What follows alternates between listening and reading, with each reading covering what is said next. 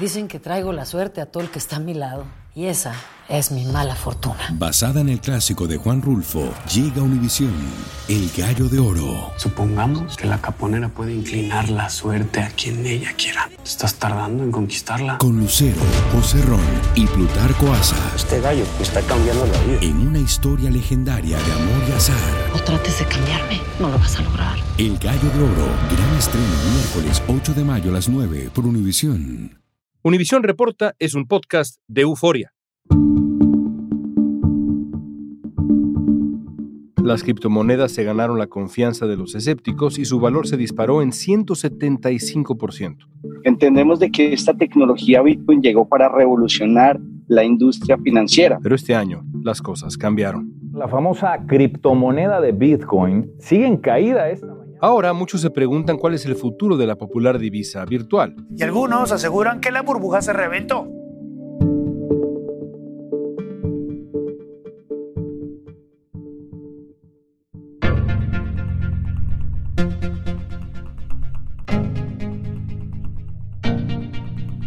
Al comenzar la pandemia, la compra de criptomonedas se aceleró porque eran vistas como una inversión para protegerse contra la inflación y superaron su máximo histórico. Pero este año el Bitcoin, la criptomoneda más valiosa del mundo, comenzó una caída estrepitosa. Y después de haber alcanzado los 69 mil dólares, hoy no llega a 20 mil. Para tratar de entender qué está pasando en el mercado de las criptomonedas, hoy vamos a platicar con un experto, el periodista Álvaro Sánchez, especialista en economía, que escribe para el país España. Con Sánchez también vamos a conversar sobre las causas del desplome de las criptomonedas y qué podemos esperar de esta polémica divisa en el futuro. Ya se está viendo que las criptomonedas no son inmunes, que no son algo que sea ajeno a la bolsa, que también quiebran empresas. Hoy es viernes 15 de julio, soy León Krause y esto es Univision Reporta.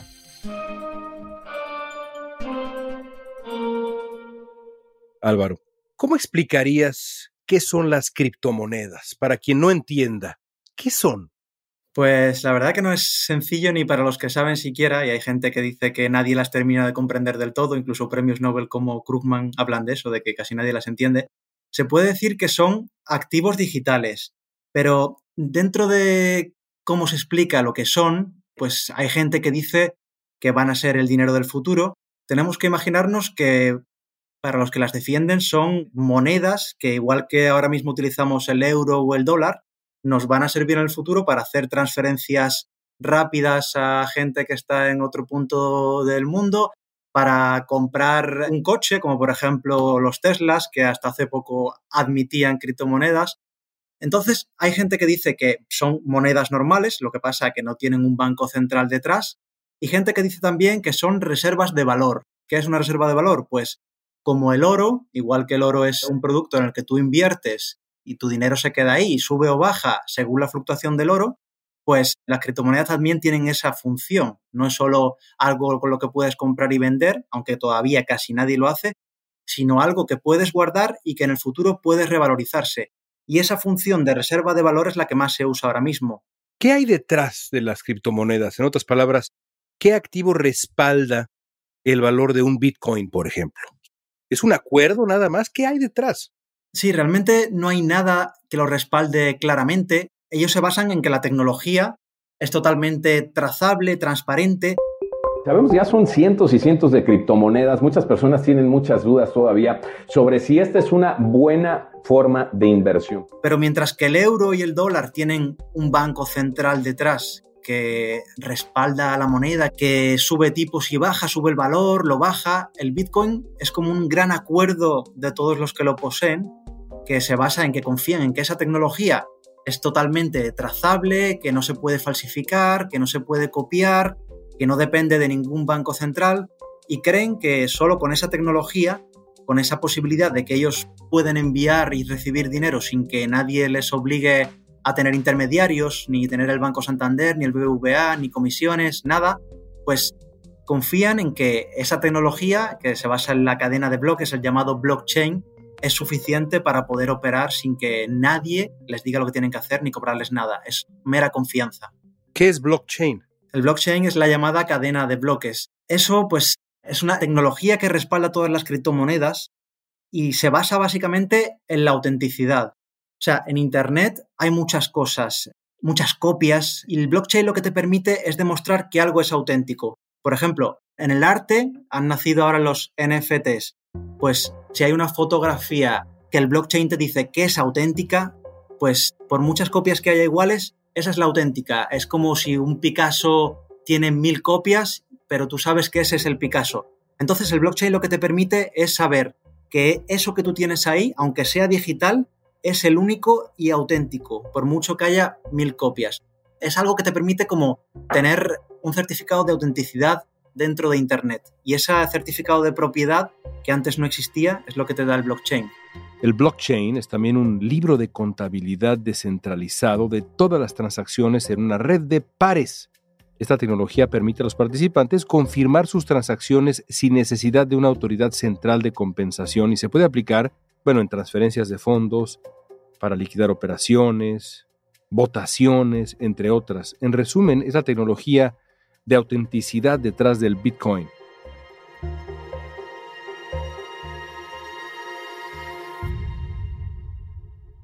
¿Cómo se hace uno de criptomonedas? ¿Dónde se encuentran? Porque en la evolución de este asunto, yo recuerdo haber escuchado, y te lo dice pues claramente un neófito en este como en tantos otros temas, de gente que hace minería virtual para encontrar Bitcoin. Explícame. Sí, o sea, para que el Bitcoin se cree, hay un proceso que se llama minado. Para que ese minado se lleve a cabo, tienes que tener aparatos funcionando trabajando y resolviendo operaciones matemáticas que al completarse crean ese Bitcoin. Va aumentando esa cadena de bloques y así se va creando el Bitcoin. Luego el precio depende mucho de la compra y la venta, como la oferta y la demanda, pero tú puedes comprar, igual que compras acciones de bolsa, hay brokers que se llaman exchange, como por ejemplo Binance, Coinbase. Tú te abres una cuenta y pones tus datos, pasas tus euros a esa cuenta de Coinbase o de Binance, por ejemplo, y le das a comprar un Bitcoin. De acuerdo a la Oficina de Mejores Negocios en los Estados Unidos, la falta de regulación provoca un mayor número de fraudes con las llamadas monedas digitales o criptomonedas. Tenemos que ver exactamente qué aplicaciones estamos metiéndonos, a dónde estamos invirtiendo ese dinero y comprando esas monedas digitales. El problema es de que muchas personas lo hacen por medio de las redes sociales. Luego también hay gente que en vez de tenerlo en una cartera caliente que se llama, porque son las que están en Internet, como Coinbase o como Binance, lo tienen como en un disco duro que eso no está conectado a Internet. Entonces tú compras tu Bitcoin, lo pasas a ese aparato y de ahí nadie puede hackeártelo, lo tienes ahí guardado y cuando quieras venderlo, pues ya lo sacas para venderlo. ¿Y cómo ha sido la evolución de las criptomonedas? Es decir, ¿Qué tan rápido ha crecido este asunto?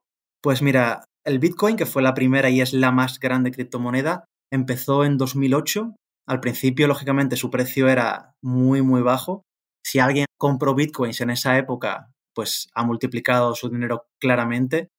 Con el tiempo, pues ha ido revalorizándose. Se ha vuelto pues la nueva moda porque muchas celebridades hablan de esto, es el obtener el dinero digital o lo que es la criptomoneda. ¿Y por qué se ha revalorizado? Pues mira, hemos vivido una etapa donde los bancos centrales han estado inyectando dinero a la economía. Cuando la pandemia en Estados Unidos se dieron cheques a millones de americanos para combatir la pandemia, para alentar el consumo, y hay muchos expertos que dicen que parte de ese dinero que en teoría iba a ir para que la economía real se nutriese, ha acabado yendo a la bolsa y a las criptomonedas. Y las criptomonedas, mientras que para algunos son la tecnología del futuro, que van a sustituir al euro, que va a sustituir al dólar, que va a permitir transferencias rápidas, que va a ser mejor incluso que las tarjetas de crédito, que va a ser algo equivalente a Internet, hay otros que dicen que es una burbuja como los tulipanes. No sabemos qué es lo que va a pasar, o sea, le estamos apostando a algo que no sabemos si va a permanecer o no. Y esa gente que dice que es una burbuja y que vale cero, pues ahora mismo está viendo que la crisis se está volviendo muy dura. Atención fanáticos de la criptomoneda.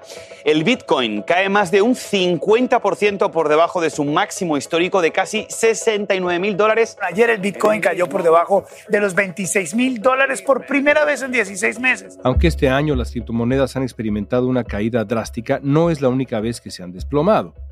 A finales del 2017, el precio del Bitcoin aumentó drásticamente, pero al año siguiente cayó en picada, llegando a cotizarse por debajo de los 3.400 dólares.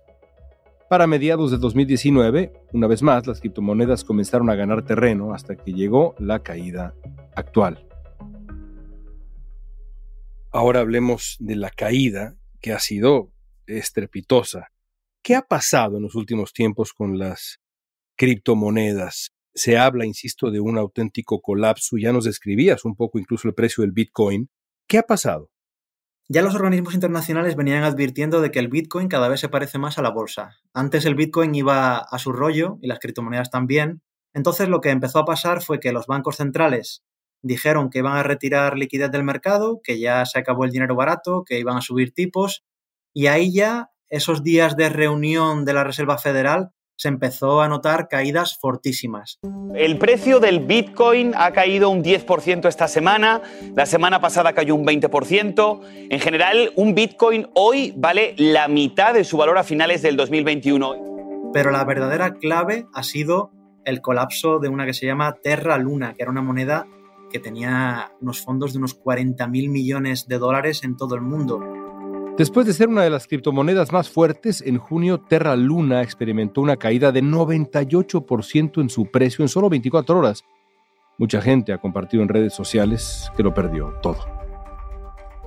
Entonces, la primera norma de la inversión, ¿cuál es? Pues poner solo el dinero que no necesitas. Pero, ¿quién se la salta? Muchísima gente, porque si han visto que en el pasado mucha gente ganó dinero con el Bitcoin, pues la especulación es lo que tiene, la avaricia es lo que tiene. Y hay mucha gente que ha ganado dinero con el Bitcoin, pero también hay mucha gente que ha perdido mucho.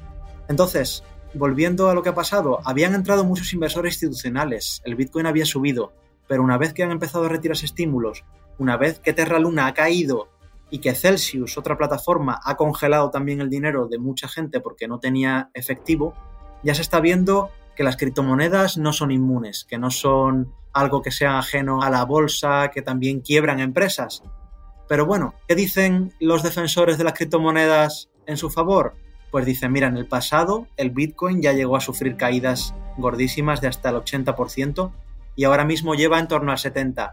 O sea que ya en el pasado se vivieron caídas, que es lo que ellos llaman el cripto invierno, que es un momento así como un periodo de bajar y que mucha gente dice que es el mejor para acumular porque es el que está más barato, y ellos lo que defienden es que después del crédito invierno volverá a llegar un periodo alcista y que los que han comprado ahora serán los triunfadores del futuro. No podemos anticiparlo, claro. Lo que quieres decir es que, vaya, lo que ocurre en el mundo real tiene también un impacto en el mundo virtual. No hay una suerte de independencia. ¿Estoy entendiendo bien? Sí, sí, sí, estás entendiendo bien, porque además muchos inversores institucionales, que son los grandes fondos, bancos, habían estado fuera de las criptomonedas durante bastante tiempo, pero una vez que vieron que estaban subiendo y que podían ser un activo que podía también reportar beneficios, porque es una tecnología disruptiva, que pues empezaron a meterla en sus carteras. Pero ahora, con la crisis, como han necesitado sacar dinero, sacar efectivo, no solo han vendido acciones, también han vendido parte de lo que tenían en criptomonedas. Vuelve a caer Bitcoin, la bolsa también cerró en rojo, indicativos de la inflación que estamos viviendo. Entonces ya se está notando que esto no es algo ajeno a la economía real, que si la gente con la inflación sufre, el Bitcoin también sufre, y que si los grandes fondos necesitan efectivo, van a vender todo lo que tiene, también Bitcoin. Significa que la gente anda buscando activos, como está la inflación poniendo presión en la economía, eh, la gente que tiene activos, que tiene ahorros, dice, hey, yo quiero ponerlos donde no se devalúe mi dinero. Entonces, eso ha desmontado un poco la idea de que el Bitcoin es algo descentralizado, que siempre sube, que no tiene crisis.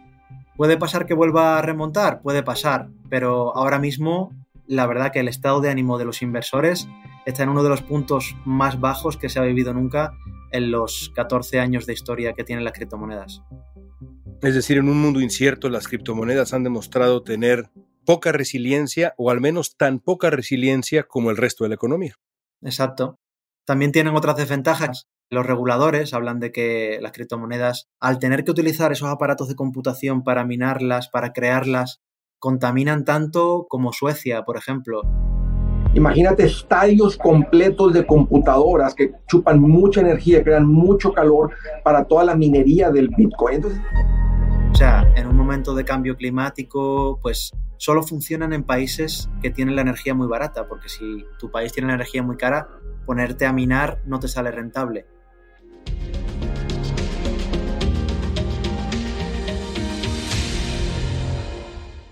Salvador, el Bitcoin ya es una moneda oficial. Esto crea un nuevo sistema monetario que el presidente Nayib Bukele quiere usar para que crezca la economía. En septiembre del 2021, El Salvador se convirtió en el primer país del mundo en usar el Bitcoin como moneda. La legislación estableció que los agentes económicos estaban obligados a aceptar la criptomoneda y que los precios de los productos y servicios se debían expresar en dólares, pero también en Bitcoin. No estamos de acuerdo Queremos que quite esa ley porque ese es lavado de dinero en nuestro país. La medida tuvo detractores y una encuesta de la Universidad Centroamericana publicada en ese momento mostró que 7 de cada 10 salvadoreños no quería usar la criptomoneda. Pero el presidente del Salvador, Nayib Bukele, no dio marcha atrás. Esta ley está hecha para generar empleo, para generar inversión y en ningún momento va a afectar a nadie como han querido generar los opositores con su campaña sucia quiero agregar una variable más, que es los países que han apostado fuerte por el Bitcoin. El caso más importante, más interesante, es El Salvador, que ha sido guiado por la pasión personalísima de su presidente, Nayib Bukele. Sí, El Salvador ha sido el primero que realmente todos los organismos internacionales están diciendo que está tomando el camino equivocado porque está utilizando dinero público para una inversión que todavía no está claro que vaya a tener futuro.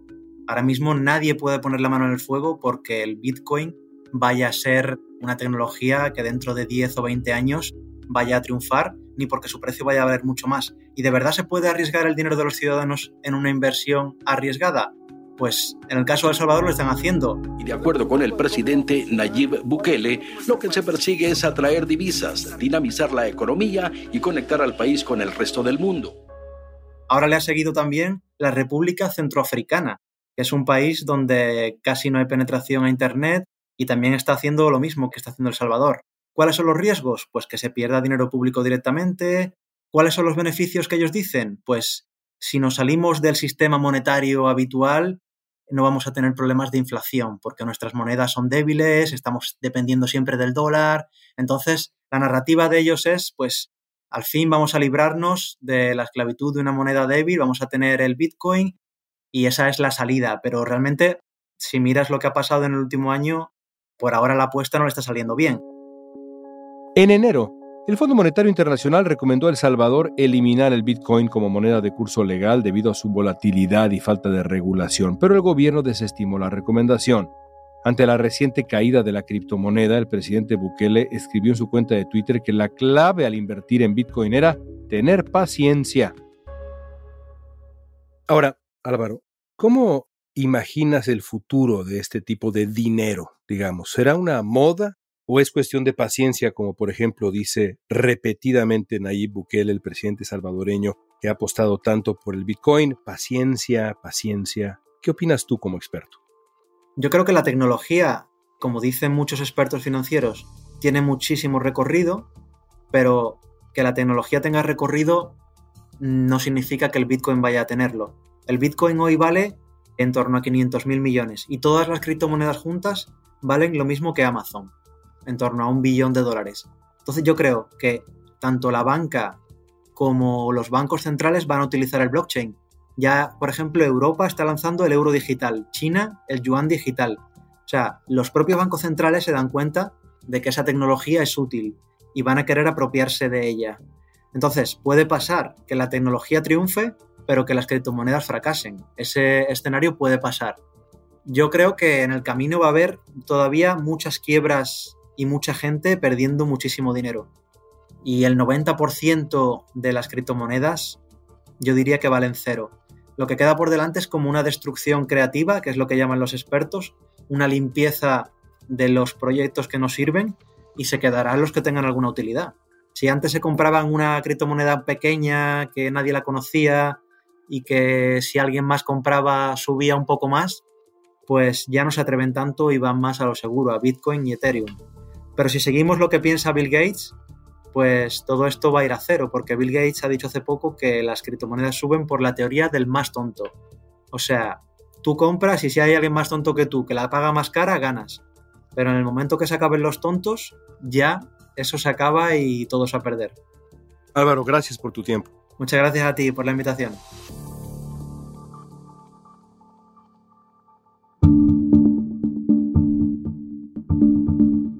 El desplome de la divisa virtual ha traído reacciones. Las plataformas de intercambio Coinbase y Gemini Exchange, la bolsa con sede en Singapur Crypto.com y la plataforma de préstamos de criptomonedas BlockFi anunciaron despidos debido a la recesión. Además de Celsius Network, Binance también detuvo momentáneamente sus retiros alegando que sus operaciones se atascaron y provocaron un retraso. Esto según CNN.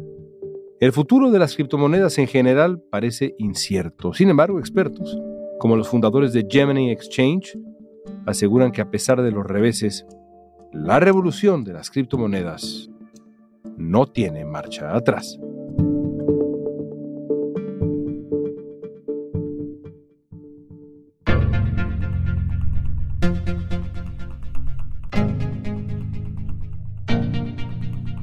Esta pregunta es para ti. Con todo lo que sabes hoy, si pudieras, ¿invertirías en criptomonedas? Usa la etiqueta Univision Reporta en redes sociales y danos tu opinión en Facebook, Instagram, Twitter o TikTok. Si te gustó este episodio, síguenos y compártelo con otros. En la producción ejecutiva, Olivia Liendo. Producción general, Isaac Martínez. Producción de contenidos, Mili Supan. Asistencia de producción, Isabela Vítola y Débora Montaner. Música original de Carlos Jorge García, Luis Daniel González y Jorge González. Soy León Krause. Gracias por escuchar Univisión Reporta.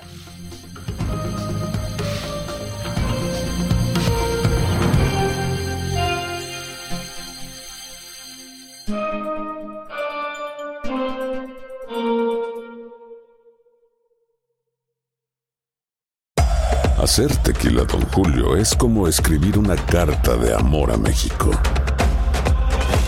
Beber tequila, Don Julio, es como declarar ese amor al mundo entero. Don Julio es el tequila de lujo original, hecho con la misma pasión que recorre las raíces de nuestro país. Porque si no es por amor, ¿para qué? Consume responsablemente. Don Julio Tequila, 40% alcohol por volumen, 2020. Importado por Diageo Americas, New York, New York.